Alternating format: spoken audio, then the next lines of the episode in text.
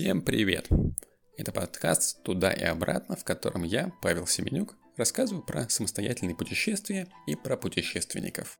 Сегодня мы поговорим о транспорте, о том, как добраться до цели, о том, как перемещаться внутри путешествия, если это несколько городов, несколько стран, может быть. Но главное, хотелось бы понять, для чего какой формат подходит лучше. Куда машина, куда самолет, куда что-то еще – Итак, мы куда-то хотим поехать, например, в Лиссабон или в Дубай. Ну, наверное, самый простой вариант, самый очевидный – это самолет. Покупаем билет, летим. А если это большое расстояние, далеко, то это очевидно и вариантов других э, мало.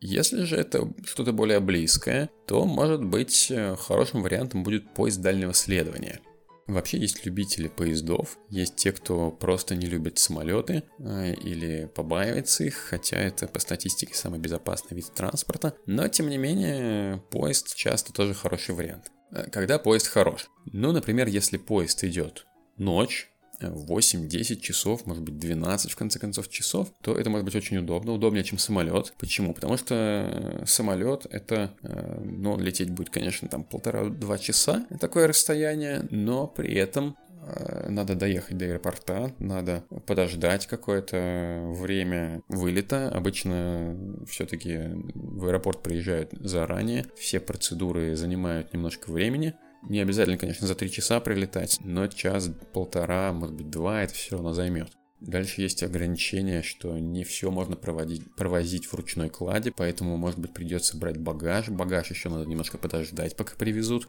То есть все вместе э, займет, наверное, не час-два, а может и 5 и 6 часов занять спокойно.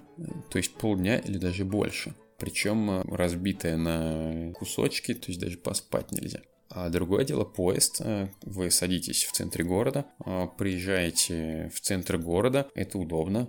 Ночь мы спим, э, и на утро уже в центре другого города. Ну, конечно, до вокзала тоже надо доехать, но все-таки обычно это быстрее, чем до аэропорта. Аэропорты обычно расположены где-то за пределами городов. Вокзал, как правило, находится в центре города или на небольшом расстоянии от центра. А какие еще варианты, для чего поезд удобно? А, ну, например, какие-то нишевые вещи, что, э, ну, понятное дело, если нет аэропорта, или это какой-то небольшой город, мимо которого проходит железная дорога, но соседний аэропорт находится далеко, что до него еще надо добираться достаточно длительное время, то тоже поезд может быть удобным. Тут надо просто смотреть по времени, сколько все это занимает. А бывает, что просто удобная станция, вот, например, э, Хибины, известное очень классное место на севере европейской части России. Это горный массив, мимо которого идет железная дорога. Туда часто ходят в походы. А из э, Санкт-Петербурга там достаточно близко, относительно близко. Из Москвы чуть подальше. Насколько я помню, поезд идет э, ночь, день еще одну ночь или полночи, но, соответственно, кажется, что долго, далеко, но при этом железная дорога идет прямо мимо гор, соответственно, можно выйти из поезда и сразу начинать поход. Ну и, соответственно, а, ночь, день, ночь – это, наверное, а, максимальное расстояние, которое удобно ехать на поезде. То есть у вас две ночи, которые вы можете спать. Опять же, да, если, конечно, это приемлемо, потому что, ну, некоторым тяжело спать в поезде, всякое бывает, да, все мы разные. То есть, по сути, теряется день. Самолет будет лететь э, при этом несколько часов, это больше, чем полдня будет. Э, ну и там уже в зависимости от того, какой рейс, э, насколько он удобный, и это может занять э, в общей сложности, опять же, полдня, день. Ну, например, если мы с утра выезжаем, то вечером, да, можем провести уже вечер в городе. Но зато полдня в самолете или в транспорте. Ну, в общем, это такое расстояние обсуждаемое, да. 3-4 дня в поезде, ну, э, опять же, есть любители, но э, я вот, например, не очень понимаю смысла. Естественно, по деньгам это тоже может э, отличаться, но тут тоже сложно сказать. В общем случае, да, наверное, поезд дешевле, но есть варианты, зависит от того, какой класс э, поезда, какой, если это плацкарт, ну да, дешевле. Если купе, то уже часто сравним с самолетом, по крайней мере, какие-то недорогие билеты, если. Но опять же вопрос цены времени. Ну, есть еще, конечно, особая романтика поездов, романтика железной дороги. И тут, конечно, это не вопрос времени, это вопрос э, каких-то новых впечатлений. Есть, например, э, маршрут, э, по-моему, Москва-Владивосток или Санкт-Петербург даже Владивосток, который идет больше недели, но, тем не менее, это популярное и, кстати, очень недешевое развлечение много чего можно посмотреть в Сибири. Вообще шикарные виды. Лес, горы, все, что только можно сидишь в купе и смотришь в окно просто. Дальше. А какие еще есть варианты? Ну, есть, конечно, автобусы а, междугородние дальнего следования есть э, автомобиль. Если мы смотрим э, Москву, например, то, в принципе, вся европейская часть э, доступна на машине. Это может быть дешевле намного, особенно для семьи с детьми. Или если компания, то, соответственно, машина-то одна, там 4-5 человек влезет, а самолет, поезд, это будет, соответственно, 4-5 билетов, что может, может быть достаточно дорого. Многие ездят, кстати, в Сочи, например, на машине. А, это достаточно далеко. А, наверное, это все-таки не один день. А, но, тем не менее, чем не вариант. В принципе, ну, это, конечно, дольше, чем самолет. Все это время надо ехать, да, то есть мы не сидим, отдыхаем, а едем. Но, в принципе, если несколько дней это хороший вариант, там остановиться где-то по пути, может быть, какой-то город посмотреть, какое-то, может быть, природное место классное посмотреть, разложить как-то дорогу на несколько кусочков. Ну и тогда из э, практически любой части европейской части России можно на автомобиле доехать до Восточной Европы, Прибалтика, может быть, Польша даже. Но, правда, чем дальше, тем сложнее. Это, будет, это может быть уже 2-3 дня. Эм, ну, соответственно, если отпуск 2 недели, то ехать 3 дня в один конец, потом еще обратно 3 дня, ну, пол отпуска пройдет. Это может быть само по себе интересным путешествием, но как вариант э, приехать в Италию на автомобиле, э, наверное, это уже не очень подходит. То есть, если мы про Москву говорим, то все-таки это только восточная часть, восточная Европа. А дальше все-таки лучше на самолете уже лететь. А если, например, Алматы или Киргизия или какой-нибудь Оренбург, то все-таки даже э, до Москвы-то там ехать далеко-далеко, а до стран Восточной Европы уже совсем далеко. То есть не очень хороший вариант.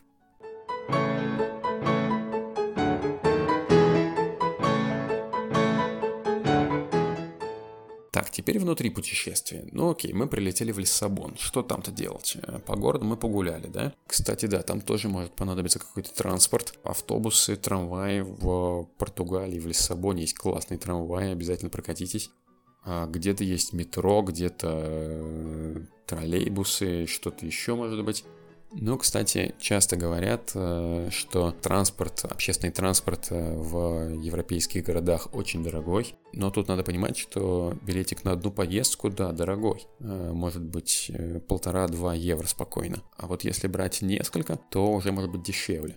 В Баварии, например, есть множество групповых опций. Ну, например, на двоих человек один билетик или даже на пятерых человек это намного будет дешевле, чем просто в одиночку ехать. Причем не обязательно даже в пятером, там втроем бывает дешевле. Ну и часто можно встретить э, ребят, которые ходят и спрашивают, а нет ли у тебя вот такого вот группового билетика, соответственно, чтобы тоже присоединиться за какую-то небольшую плату, конечно. А, вот. А еще вариант покупать на э, много поездок на, или на неделю, например, если долго там находимся. А Все это будет уже намного дешевле, скорее всего.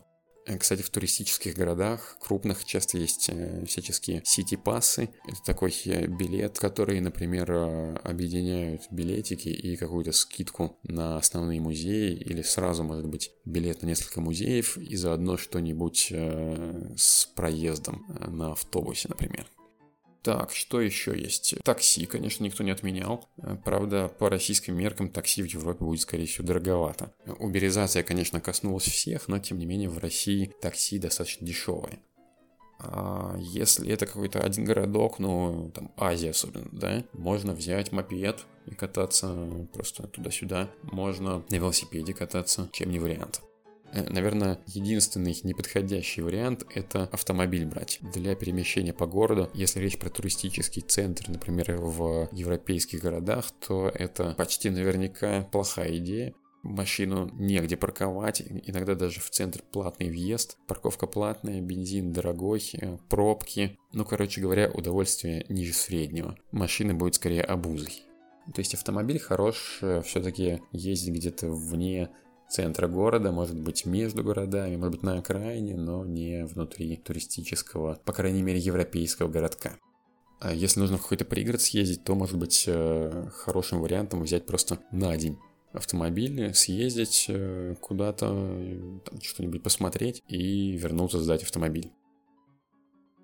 А как перемещаться между городами? А, ну, опять же, да, есть автобусы. Я, честно, не очень люблю междугородние автобусы. А есть поезда. В Европе поезда это отличный вариант. Ну, они, конечно, сильно отличаются в разных странах по цене, но, как правило, очень качественно и удобно. Правда, иногда дорого.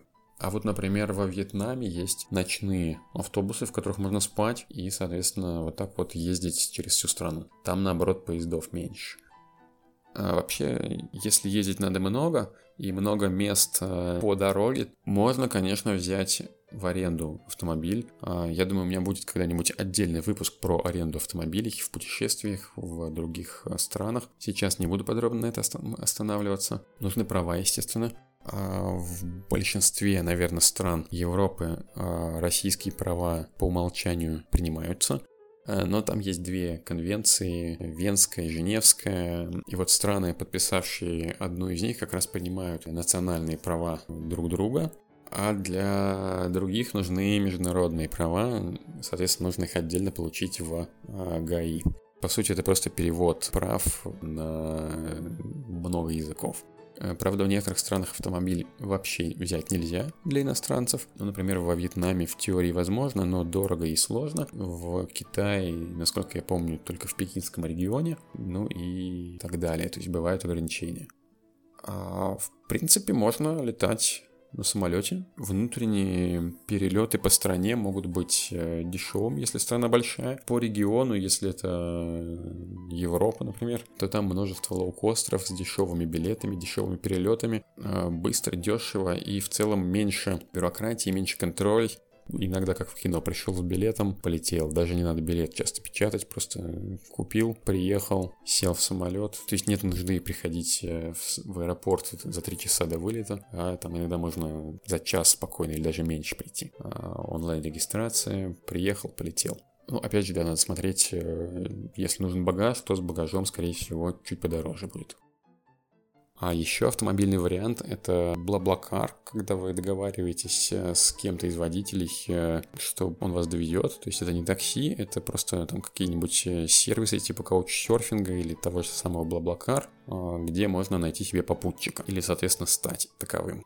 Можно просто выйти на дорогу и поехать автостопом. Тут, конечно, сильно на любителя. Какие плюсы здесь?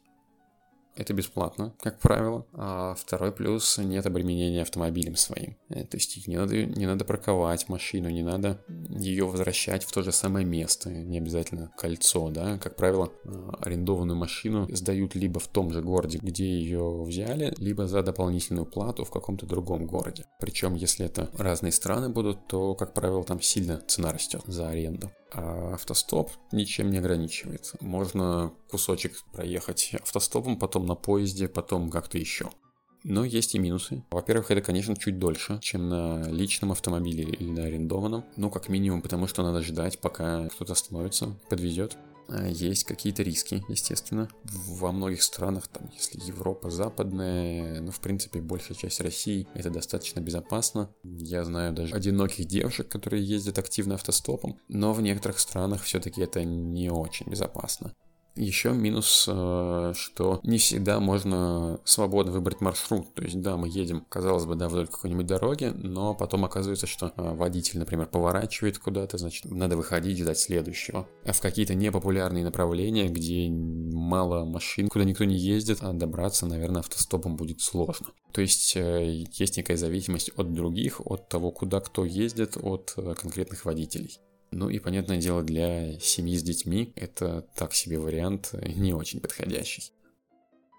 Но главный, наверное, плюс, ради чего в основном и ездят автостопом, это, конечно, общение. А, общение с местными, общение с другими людьми. Ну, и вы можете что-то рассказать, и водитель или пассажиры тоже что-то расскажут. Ну, в принципе, как лучше вообще узнать э, что-то про страну другую или про район, ну, опять же, про свою страну, может быть, что-то тоже узнаете. Вот в этом плане это шикарный вариант. Но, повторюсь, э, на любителя э, не всем подойдет, есть нюансы, есть какие-то риски, но чем не вариант. Ну и, наконец, какие-то более локальные варианты. А, может быть, велосипед, почему нет? Можно свой привезти, можно взять в аренду и ездить какое-то расстояние на велосипеде. В Европе, например, можно спокойно достаточно кататься, не напрягаясь особенно, совершенно не по-спортивному, а ездить, э, там можно за город поехать куда-нибудь э, на велосипеде иногда э, на денек. Есть даже любители целое путешествие провести на велосипеде. То есть едем, ну тут уже кому сколько, зависит, конечно, от дороги, от э, ситуации, от физических возможностей, от настроя в целом. Там 50 километров, например, может быть 20 всего, а может быть 100-150, кому что. А, проезжаем в другой город, там опять же ночуем в каком-нибудь хостеле, можно там отдохнуть, потом дальше на велосипеде поехать. А, в принципе, так можно достаточно далеко уехать, но, конечно, расстояние не такое большое, как автомобиль или поезд. А как, собственно, выбирать? Конечно, формат путешествия очень сильно зависит от места. Если надо просто доехать из одного города в другой, ну, например, мы едем из э, какой-нибудь э, другой страны в Россию и хотим посмотреть э, Санкт-Петербург, Москву и Казань, да, самые популярные российские города. Ну, наверное, полетим мы на самолете, а дальше э, я бы выбрал поезд соответственно, в один город и во второй. Брать автомобиль, наверное, не так удобно. Ну, просто зачем, да? Если надо просто доехать, то часто удобно на общественном транспорте. Ну, может быть, э, самолет, например, Москва, Питер, Москва, а потом ночным поездом до Казани и обратно. Если же по пути много всего интересного, какие-то мелкие городки, может быть, где-то на природе отдохнуть, где-то в небольшой там монастырь какой-нибудь заехать, то вот тут уже поезд или самолет, наверное, чуть хуже, просто потому что он э, останавливается не так часто и не везде, где хочется. Тут, наверное, автомобиль будет хорошим вариантом ну, если совсем близко, может быть, мопед или даже велосипед, а, или местные автобусы, а, ну, либо автомобиль. То есть мы едем, останавливаемся где хотим. Наверное, в этом плане автомобили арендный или свой дает больше всего свободы. Можно заехать куда угодно. Можно, кстати, ночевать в каких-то красивых местах э, вне центра города. А можно, кстати, сэкономить часто на жилье за счет э, автомобиля. Правда, а, на автомобиле не очень высокий эффект присутствия. То есть мы едем, когда, э, ну, в принципе, пассажиры-то могут по сторонам смотреть, а водитель все-таки много смотрит на дорогу, поэтому если кто-то хочет посмотреть, надо останавливаться. А, остановиться, погулять, ехать дальше. Ну и частая ситуация, что, ну, едем, едем, классное место, останавливаешься, фотографируешь, да, потом садишься, едешь дальше, смотришь еще одно классное место. Или, например, просто то же самое, тоже озеро, например, да, э, но вид на него еще лучше, хочется еще раз остановиться. Короче говоря, далеко так не уедешь приходится жертвовать чем-то и все-таки останавливаться не везде. То есть, да, мы можем много чего посмотреть по дороге, но это именно остановки по пути, а не непрерывный просмотр и вот прямо впечатление-впечатление.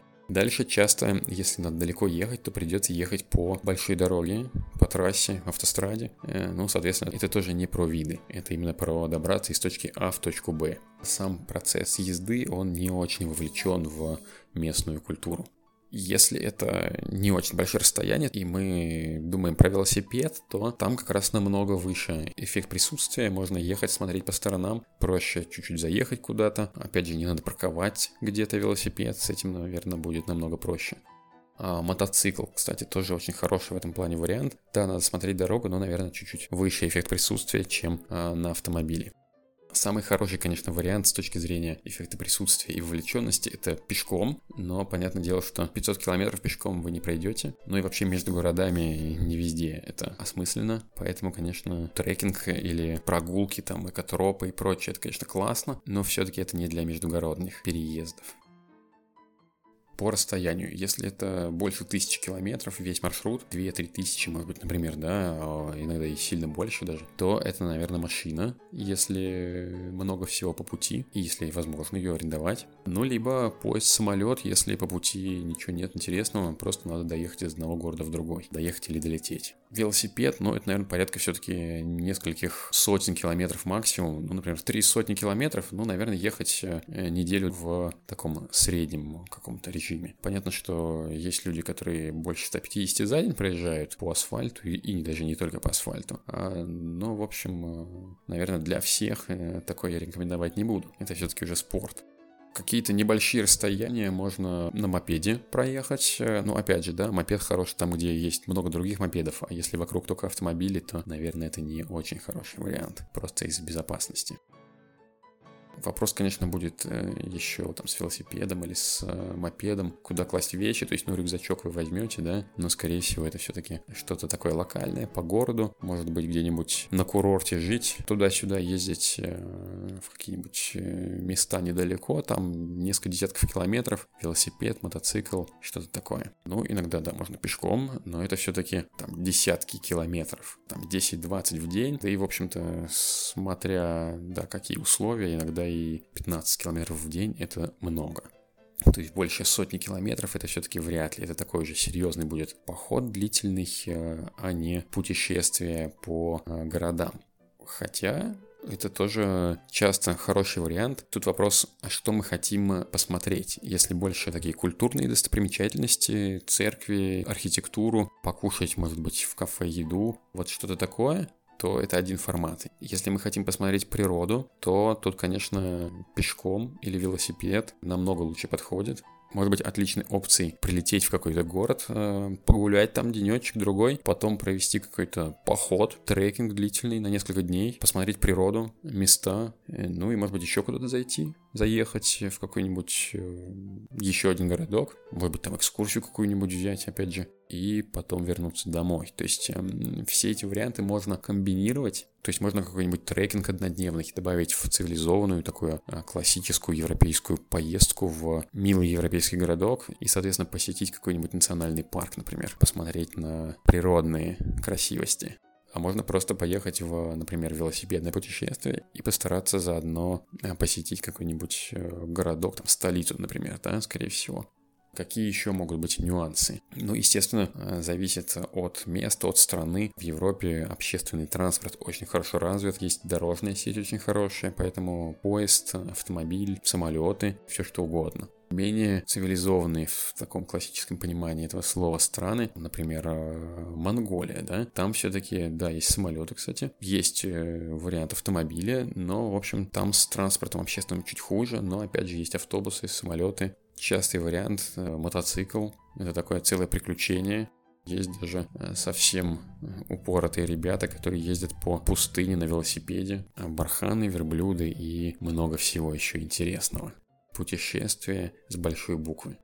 Где-то, может быть, кораблики речные или хотя бы просто там паром, как вариант, да, куда-то съездить на соседний остров. Ну, например, в Греции, где много островов, много паромов, можно тоже ими спокойно пользоваться. Ну, то есть вариантов множество. Для каждой страны оптимальным будет, наверное, свой. Ну, выбираем, смотрим, кому что ближе, какие впечатления хочется больше получить, какие ближе. Главное путешествовать. На этом на сегодня все. Это подкаст «Туда и обратно». Подписывайтесь, слушайте. Будет еще много всего интересного. Пишите письма. До встречи.